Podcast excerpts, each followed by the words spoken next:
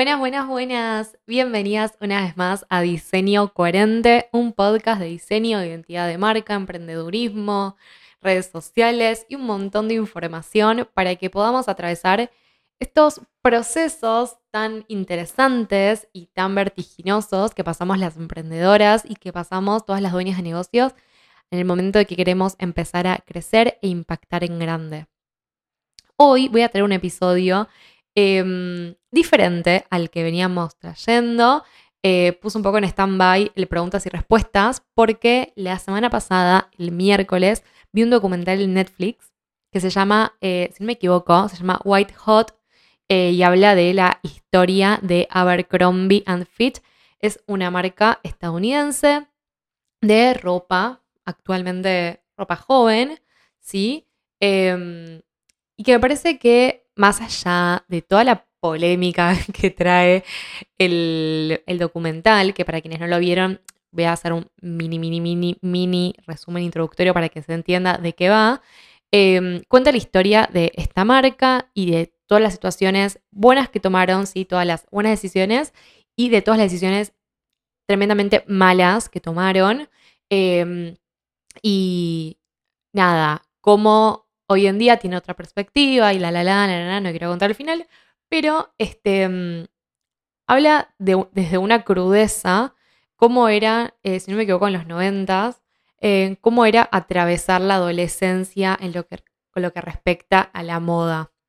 Em, y cómo las marcas pueden manejar cierta cantidad de eh, público, grupos, nada, cómo, cómo las marcas impactan. Esto me parece muy interesante porque nosotros intentamos, si realmente nos esforzamos en ser marcas que impacten, en ser marcas que seamos reconocidas por nuestras clientas, en ser marcas que nuestros clientes elijan, nos recuerden, nos tengan presentes cuando nos necesiten, sepan que somos nosotros quienes pueden ofrecer ese servicio que están esperando. O sea, como que desde un lado me encontré con que había muchas cosas que, que que nada, que, hacían referencia a esta marca Abercrombie, em, que la verdad son cosas que nosotras actualmente, desde el lado del marketing, aprendimos y que las trabajamos y que las realmente eh, las usamos. Pero bueno, no voy a entrar en la parte polémica porque justamente quiero aprovechar hablar de estas herramientas em, y sobre todo hablar un poco como, bueno, de cómo trabajar bien estas herramientas y cómo por ahí no funciona y es el caso de lo que sucedió acá con esta marca. Em, pero me parece como súper interesante verlo desde un caso real. Porque, nada, de vuelta, es como que muchas veces sí vemos las marcas exitosas y no sé qué, no sé cuánto, pero no vemos mucho como cómo desbarrancaron o cómo hicieron cosas que al final no estaban buenas o nada, este, qué decisiones tomaron en el proceso o qué situación eh, pasaron para terminar tomando ciertas decisiones, etcétera, etcétera.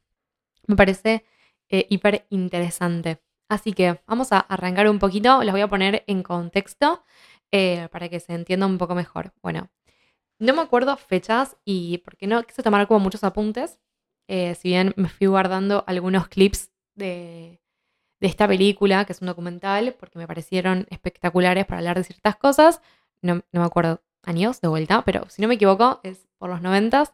Em, o no, no eran los noventas. A ver. Esperen, esperen, esperen, esperen, esperen, Vamos a googlearlo en vivo. Sí, finales de los 90 y principios de los 2000.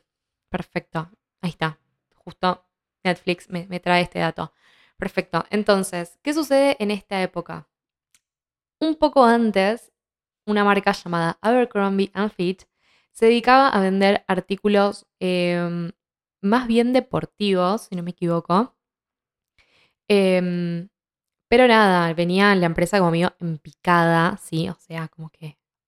¿Vieron cuando tenés que vender la marca, cerrarla, destruirla, hacer algo porque no funciona? Bueno, estaba en esa etapa, como que listo, ya está. Dejó de funcionar.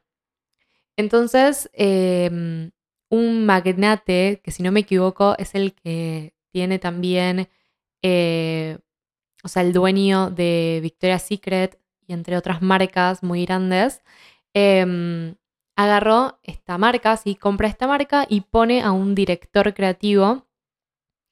Bueno, más que director creativo es un director general en todo, en todo sentido, pero hablo de creativo porque se encarga mucho de la parte del marketing de, Abercrombie, que este director se llamaba Mike Schifres y em, él ya había trabajado con este magnate que no recuerdo el nombre y ya había medio que también em, le había ido mal con otra marca. Entonces era como una segunda oportunidad que él tenía, ¿sí? O sea, imagínense que les va mal a ustedes con una marca, tienen una segunda oportunidad, ¿qué van a hacer mejor? ¿Sí? ¿Qué van a hacer mejor si tienen una segunda y hasta quizás única, última oportunidad? Pues se la está dando alguien que tiene mucho poder y confiaba en él. Entonces, Mike eh, empezó como a volar un poco y hizo, tomó decisiones muy buenas y decisiones muy malas. Vamos a hablar un poco de cuáles fueron las decisiones buenas que tomó. Mike em, eligió, sí, eligió, esta palabra es muy importante, él eligió que Abercrombie iba a ser una marca para jóvenes estudiantes universitarios, ¿sí? jóvenes entre 18 y 22, 23, 24 años. Em, de vuelta, paréntesis, eligió a su nicho, edad, ¿sí? quiénes eran, qué hacían, eran estudiantes, perfecto. Eligió que quienes iban a llevar esta marca, y acá es donde empieza un poco a desbarrancar, pero de vuelta tiene que ver con una elección, eligió que le hacía llevar el chico lindo, por así decirlo, de la universidad. Eh, dentro de las universidades hay grupos y no sé qué, y en Estados Unidos es como que, no sé si aparte también hay deportes y cosas que hacen dentro y no sé qué. Y es como decirte que el popular, el chico más cool, bueno, él va a vestir a Abercrombie. Entonces, Mike eligió que este chico va a vestir a Abercrombie. Bueno, ¿cómo hicieron para que suceda eso? Literalmente fueron a buscar modelos que eran niños reales, o sea, niños más 18 reales, que estudiaban, que estaban ahí y los iban a buscar y hacían con ellos las primeras sesiones de fotos, hacían con ellos tipo que les hacían canje de ropa y les daban la ropa, entonces ellos vestían eso y, ah, espera, tiene el logo gigante que dice Abercrombie, ah, yo también me quiero vestir como, ejemplo, John. Ah, miren, John usa Abercrombie, ok, yo voy a usar Abercrombie, como esta situación de FOMO, de querer pertenecer, de ser cool, eh, y voy a hacer acá un punto. Y aparte, entendamos que estamos hablando de un grupo de gente adolescente, que impactar en ese tipo de grupos lleva un montón de esfuerzo, pero que la situación y el sentido de pertenencia es clave. No está muy lejano a lo que es el sentido de pertenencia para el resto de los seres humanos, no importa la edad que tengamos. Es como que esta acción que él tomó, entendiendo que si vestías a ciertas personas destacadas, ibas a impactar en el resto de la gente, es real, porque esto es lo que sucede hoy con el marketing de influencers. O sea, esto existe, no es que hoy en día no existe y lo que Mike hizo es todo diabólico y no sé qué. No, esto es real, esto existe. Él eligió que sean estas personas. ¿Dónde él desbarranca? Les, les cuento un poquito para que si no quieren ver el documental y no sé qué, como para que se entienda un poco los puntos, él desbarranca en que em, la gente que trabajaba dentro de la marca tenía que ser también este tipo de personas. Y entonces hay una situación de racismo, de discriminación, de un montón de cosas. Em, la pifiaron fuerte muchas veces haciendo estampas en sus remeras con frases muy discriminatorias para ciertos grupos, para ciertas minorías.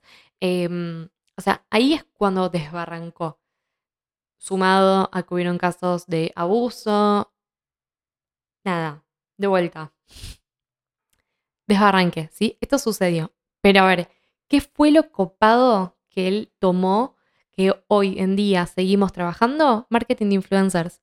Y ahí los influencers eran los que estaban dentro de la universidad. Entonces, nosotras, ¿cómo podemos entender esto? Bueno, a ver, ¿quién puede ser ese chico universitario dentro de nuestra marca? Es decir, ¿quién puede ser ese influencer sin, ser influencer dentro de nuestra marca? ¿Quién es esa persona que creemos que si nosotros impactamos va a repercutir, porque va a inspirar, ¿sí? O sea, encontremos el lado positivo, o sea, ¿a quién podemos inspirar nosotros para que esa persona vaya con nuestro mensaje y siga inspirando al resto? Porque cuando nosotros hacemos un posteo en Instagram y decimos, compartile a tus amigas o a tus amigos, no estamos hablando de tipo, ok, eh, compartirlo para que le tenga más visualizaciones y el algoritmo me quiera. Cuando hacemos eso lo estamos haciendo obviamente mal y la gente no lo comparte. Las veces que la gente comparte un posteo es porque estás diciendo como, a ver, vos llevale este mensaje a un amigo, o sea, inspíralo o inspirala de cierta manera porque a vos este mensaje te pareció ocupado, compartíselo a alguien más. Como sé parte de ese círculo virtuoso y sigamos compartiendo esta información que vale la pena. Em, eso me parece que es como un mensaje que nosotros podemos rescatar y entender que marcas de los 90, 2000 lo usaban, ¿sí? O sea, es una estrategia de marketing que se usaba y se usa y funciona. Otra cosa importante que ya hablamos, elegir un nicho. ¿Con quién querés trabajar? A mí me pasó que mm, yo antes del 2020 ya hacía branding, hacía redes también, hacía como varias cosas de diseño, em, pero que era tipo, llegaba cualquier persona que tenía cualquier solicitud de diseño, yo le pasaba una cotización, si me la aprobaba, trabajábamos. En el 2020, que tuve como un mes antes de volver a mi trabajo en relación de dependencia, em, que no trabajé porque muchos home office no estábamos preparados, entonces tuve un mes para, digamos, no trabajar. Em, lo que me sucedió en ese momento fue que pude pensar quién quería que sea mi, mi nicho. ¿Quién quería que sea mi cliente ideal? Sin saber tanto del tema, sin saber exacto cómo hacerlo, cómo descubrirlo, cómo encontrarlo, cómo todo.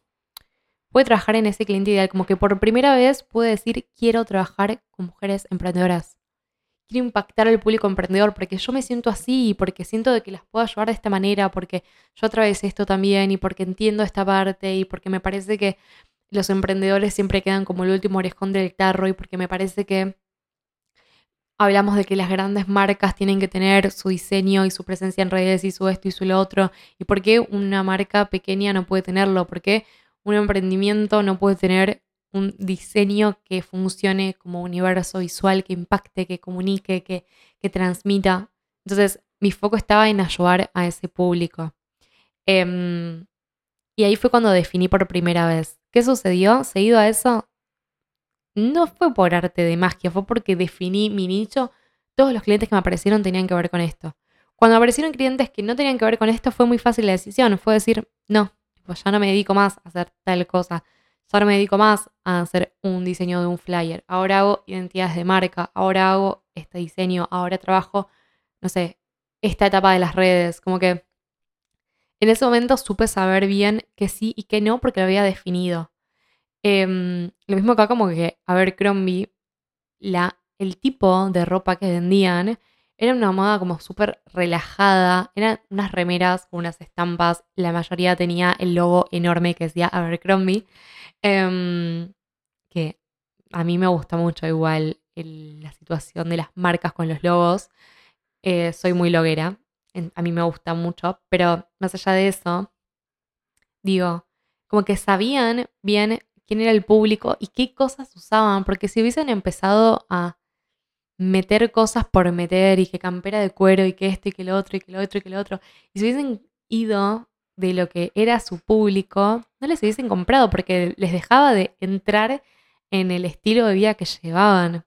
Entonces es muy interesante entender ¿sí? lo que el cliente necesitó en ese primer momento, hacerlo, no moverse mucho de eso y después ir innovando, ir poniéndole al cliente lo que vos querías que, que te compre y que te lo compre. ¿Por qué? Porque ya ama tu marca, porque ya se enamoró de tu marca.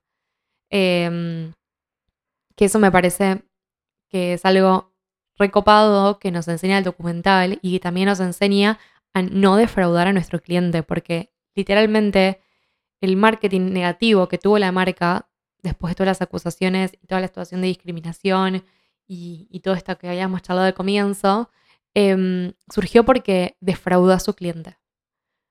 Y mm, no puedes hacerle eso. O sea, no tenés que llegar a ese punto. Una cosa es elegir tu nicho y otra cosa es defraudar a tu cliente. Em, y que me parece reinteresante porque hace poco tuve una situación en la que eh, me contactó una ex cliente, o sea, una cliente que ya había trabajado la identidad de marca conmigo, ya conocía, ya me conocía a mí, sabía cómo trabajaba y todo, y me hizo un pedido sobre, una, o sea, sobre un trabajo y le comenté que yo no hacía ese trabajo, que le recomendaba a cierto tipo de profesional. Y se enojó muchísimo y tuvo muy feas palabras ante mí. Em, y la verdad es que yo no te puedo ayudar con eso. O sea, no es que no solamente que no estás dentro de mi nicho, es que no te voy a poder ayudar con eso porque no trabajo eso. Entonces, estoy diciendo, hasta con quién hacerlo. Em, y me parece interesante porque hay una cierta línea que no tenemos que cruzar y que tenemos que aprender. Eh, y que yo a partir de esto aprendí a tener mil recaudos más a la hora de decirle a alguien que no voy a trabajar con esa persona porque no me dedico a hacer eso Em, aprender bien a cómo transmitirlo, cómo decírselo para que la persona no se sienta ofendida. Y me pareció muy interesante porque en este documental es bastante claro también que la marca hablaba, le hablaba a cierto grupo de personas, pero sin embargo, gente a la que realmente no se le estaba hablando porque realmente las comunicaciones iban a otro público. Todo era tan aspiracional y idealizado que muchas personas en serio quedaban afuera, ¿sí? No había, eh, ¿cómo decirlo? No, no, no había una diversidad en sus mensajes, en sus comunicaciones, en, no sé si está en los talles. Em, así que imagínense que si hasta en ese momento uno por querer pertenecer a la marca compraba igual, aunque no veías que absolutamente no te estaban hablando a vos, hoy en día nos pasa de que a veces decimos, bueno, pero si defino mi nicho, nadie más me venía a consultar. No, definí tu nicho porque la gente te va a consultar igual. Simplemente vos vas a canalizar más y atraer más a esta gente.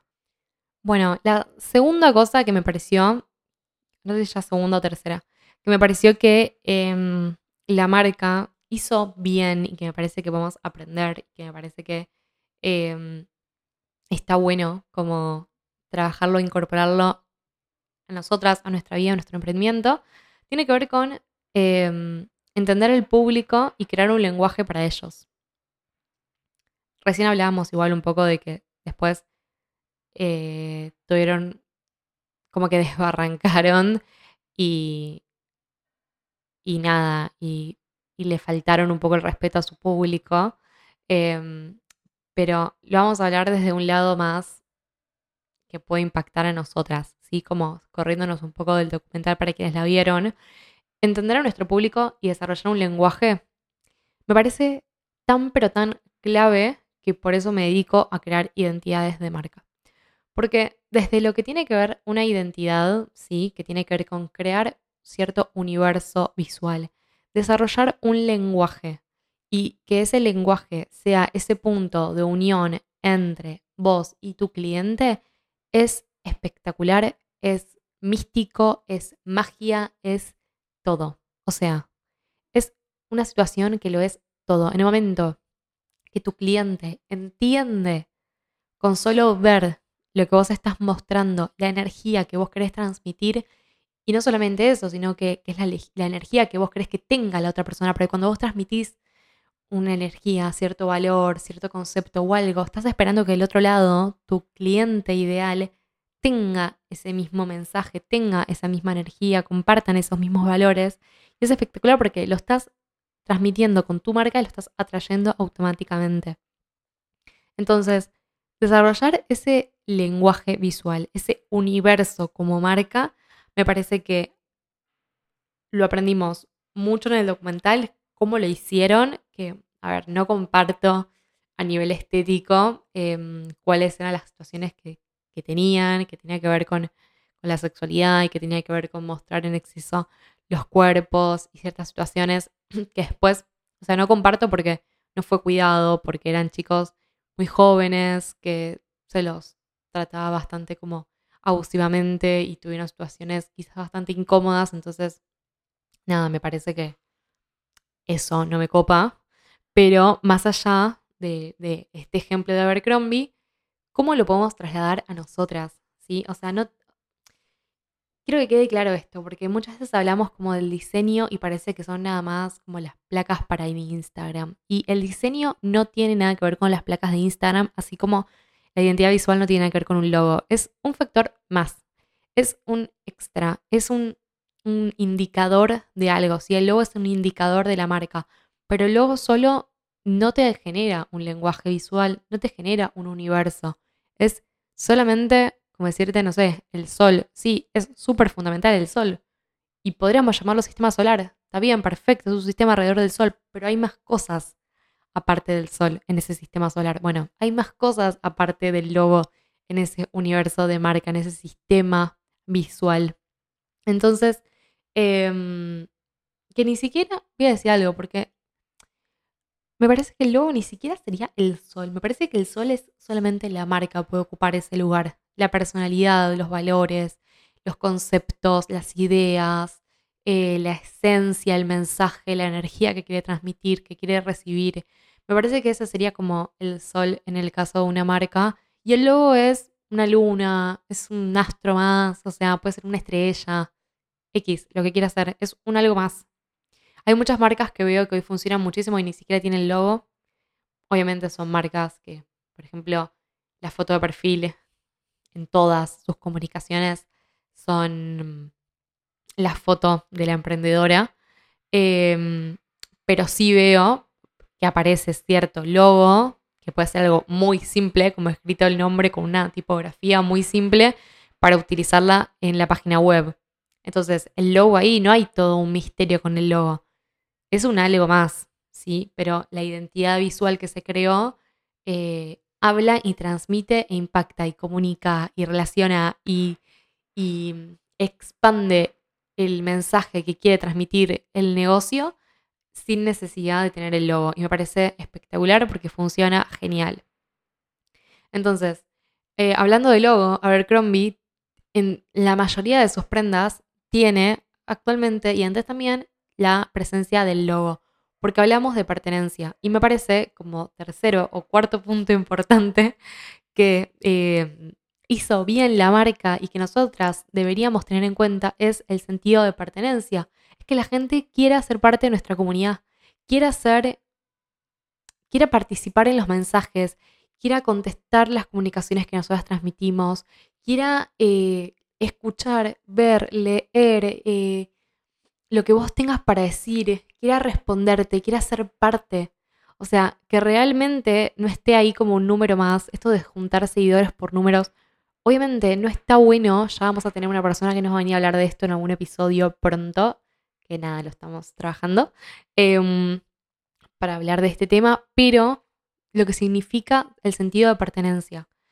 Otra marca que para mí habla 100% de lo que es el sentido de pertenencia es la marca Apple, que es una cosa tan graciosa, tipo genial, que sucede, que es que siempre pongo este ejemplo.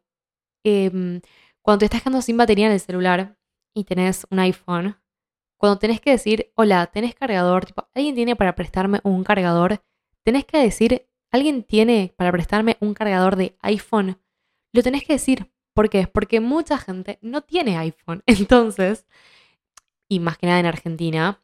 Em, pero por ahí también en otros países la gente no tiene iPhone y vos tenés que decir porque se entiende que la fichita del iPhone es distinta, que el cargador tenga una ficha distinta para cargar, es como, es un sentido de pertenencia.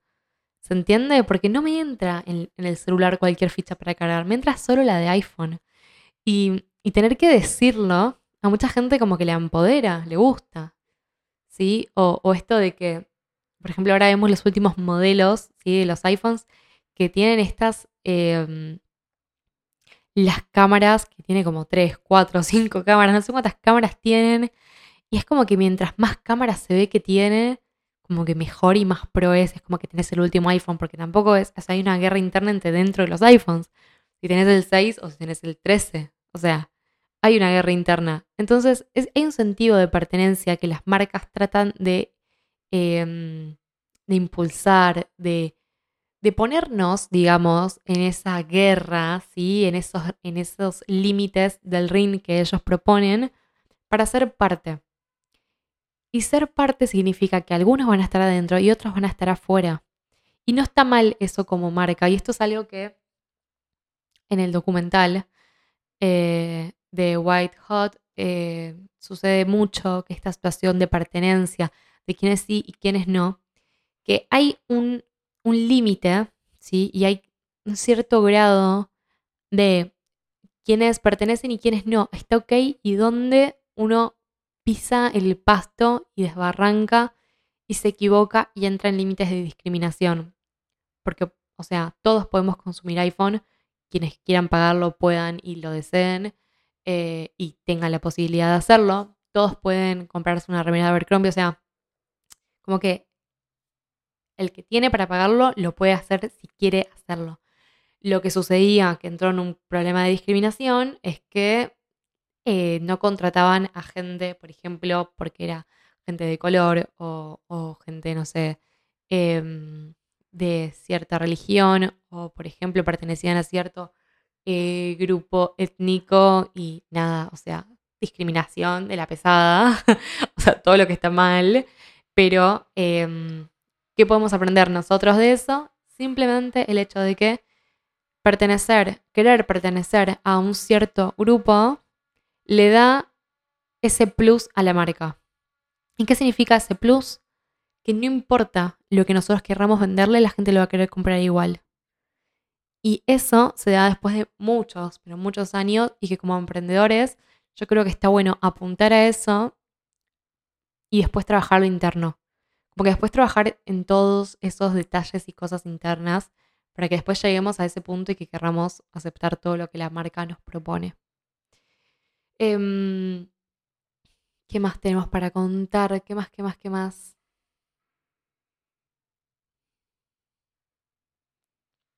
Bueno, a ver, ¿cómo podemos trasladar, acá me dice como un punteo, ¿no? ¿Cómo podemos trasladar un poco de todas estas cosas que nos enseña Abercrombie, las cosas buenas, ¿sí?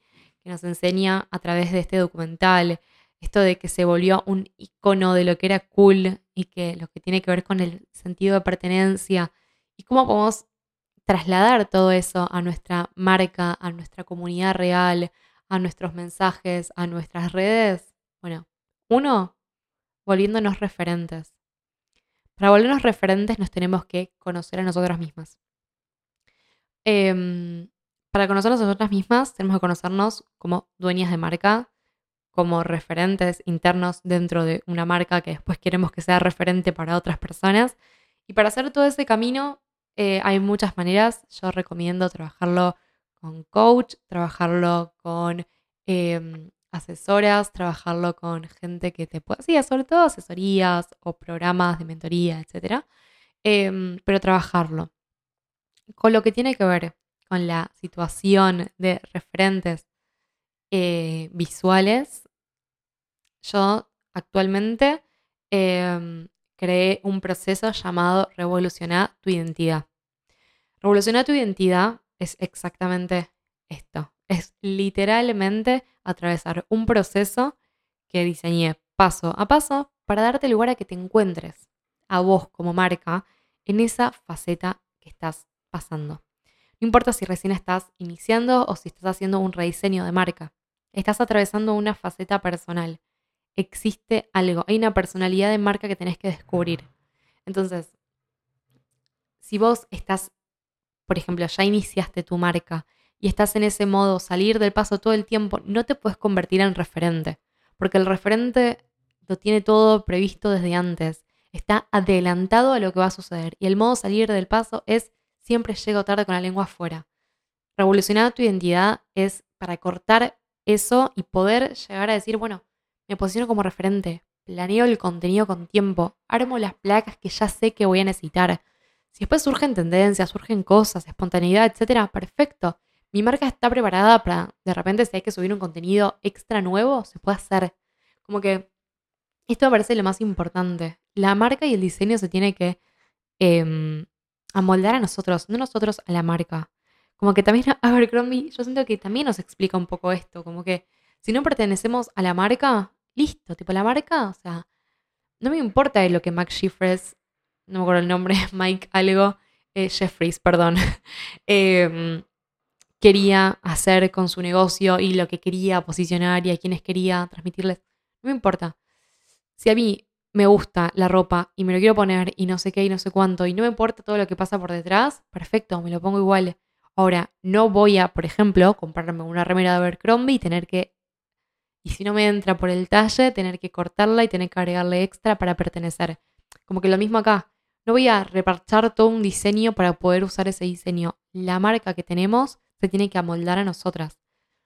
Por eso, diseñar tu identidad eh, tiene plantillas para Instagram, tiene plantillas para presentaciones online, tiene plantillas para descargables en formato vertical, eh, tamaño A4. O sea, te da todas las posibles maneras para que vos después lo reagrupes, lo corras, lo muevas, no sé qué, y lo logres. Y no tengas que estar siempre así parchando y haciendo todo de cero y agarrando cosas y que de repente te quede todo un diseño muy menjunje que nunca te puedas volver un referente porque estéticamente estás transmitiendo que estás saliendo del paso. Como que referente es el que vemos que va respirando tranquilo y seguro. Como que para que tu marca se sienta segura se tiene que ver profesional. Y para que tu marca sea profesional tiene que tener un lenguaje visual que transmita eso. Que atraiga, como te decía, la energía que querés transmitir. Que se vea, que se refleje. O sea, funcionamos como espejo para el resto de las comunicaciones que tenemos y para nuestros clientes. Lo que nosotros mostramos devuelve, vuelve para nosotros. La energía que nosotros tenemos en nuestro universo de marca, en nuestra identidad visual, es la que vuelve hacia nosotros. Y me parece que eso es como lo más lindo y em, para mí más profundo de lo que tiene que ver con, con lo que es la personalidad de la marca y el diseño y lo que tiene que ver con con crear una identidad, saliendo un poco de lo que es lo lindo, lo lindo, la estética. Em, o sea, todo eso es muy chato, muy banal, muy poco, ¿sí? eso es muy poco. El diseño realmente es esto, es darte la tranquilidad, es, es empoderarte, es sentir que salís como referente y estás bien vestida. O sea, por ejemplo, si vos vemos, vemos referentes dando, no sé, una charla, generalmente las speakers se ponen un blazer o unos zapatos lindos, no caen en remera y en short. Y por ahí la que cae en remera y short se siente feliz así, se siente empoderada y por ahí tiene que ver con la personalidad que quiere transmitir, esta onda más relajada. Pero muchas veces podemos transmitir que estamos relajadas bien vestidas, o sea, por ahí es una remera pero con un blazer, por ahí es, no sé, unos tacos pero después todo más descontracturado arriba, no importa, como que sentimos que las marcas están bien vestidas cuando tienen una identidad visual. Y cuando nosotros nos sentimos bien vestidas, nos sentimos seguras. Porque cuando vas a un casamiento sintiendo que te estás poniendo el vestido que te queda mal, que te queda chico, que te aprieta o que no sé qué, no te pones a bailar. Y yo quiero que ustedes salgan a las redes, a la vida, a lo digital, a los medios, a todas las plataformas bailando. Yo quiero que tu marca baile, yo quiero que tu marca sea referente, yo quiero que tu marca pueda compartir su proceso y que no te vuelvas loca a la hora de querer crearlo. Yo quiero que tu marca tenga la cantidad de elementos suficientes para salir y decir, bueno, dale, tipo, ¿qué me falta? A ver, ¿qué necesito? ¿Por dónde, por dónde encaro todo? Es muy importante que seamos cuidadosos con el diseño. En las pequeñas cosas se ve la armonía, en las pequeñas cosas se ve el detalle, se ve el cuidado, se ve si la marca quiere pertenecer a lo cool, a lo cuidado, a lo bueno, a lo prolijo, a lo profesional, o si una marca está todo el tiempo saliendo en modo, queriendo salir en modo salir del paso. O sea, esto me lo dijo una vez una cliente y me pareció espectacular y no lo puedo parar de repetir. Salir del modo, salir del paso, es así. Entonces, para resumir un poco este episodio, que para mí es espectacular porque me parece que podemos ver, no sé, en Netflix un montón de películas, un montón de series, un montón de cosas que están buenísimas y que nos distraen y que nos sirven para relajar un poco la mente y no sé qué. Y yo inicialmente me puse a ver este documental con esa idea y me encontré con todos estos mensajes ocultos y toda esta comunicación que la pude tomar como propia, que la pude tomar como que podía aprender de esto y dije, necesito compartir y hablar de esto en el podcast.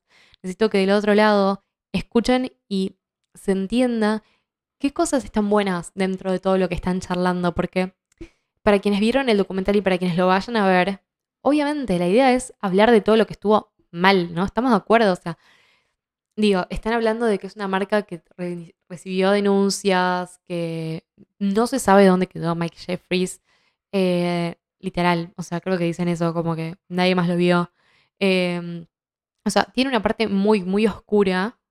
No me quiero quedar con eso, yo me quiero quedar con la parte que podemos aprender de eso y por eso les quiero compartir desde este lado, em, nada, este aprendizaje, estos pensamientos, estas ideas que surgieron que me parece súper, me parece súper interesante y me parece súper eh, válido hablar de cosas que vemos en medios como una película en Netflix.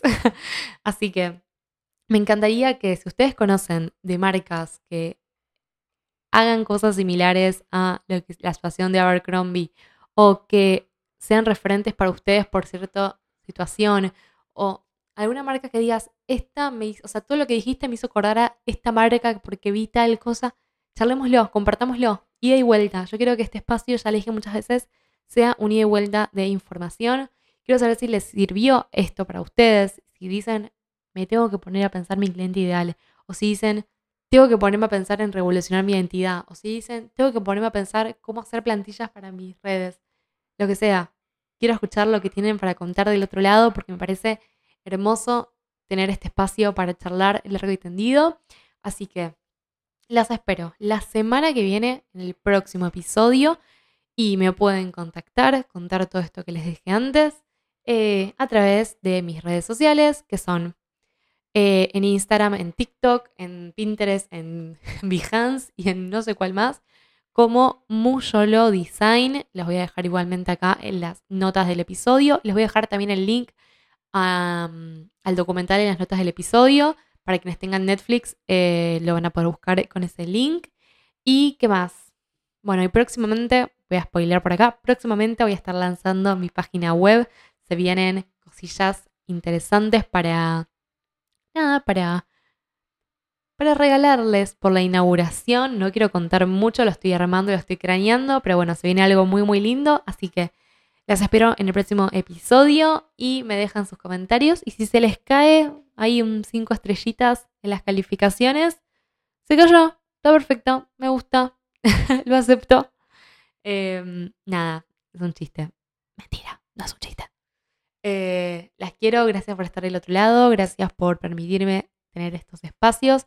Soy muy, muy, muy feliz hablando con ustedes, creando este tipo de contenido. Me parece que el podcast es el contenido estrella de Muyolo. Me parece que es el lugar donde me puedo explayar más, donde puedo hablar sinceramente con ustedes, donde puedo compartir eh, mi manera de expresarme sin miedo, sin que me sienta incómoda porque me está filmando la cámara o lo que sea. Así que gracias del otro lado por aceptarlo y por los lindos mensajes y la repercusión que, recibo cada semana. Nos vemos en el próximo. Un besote. Chao.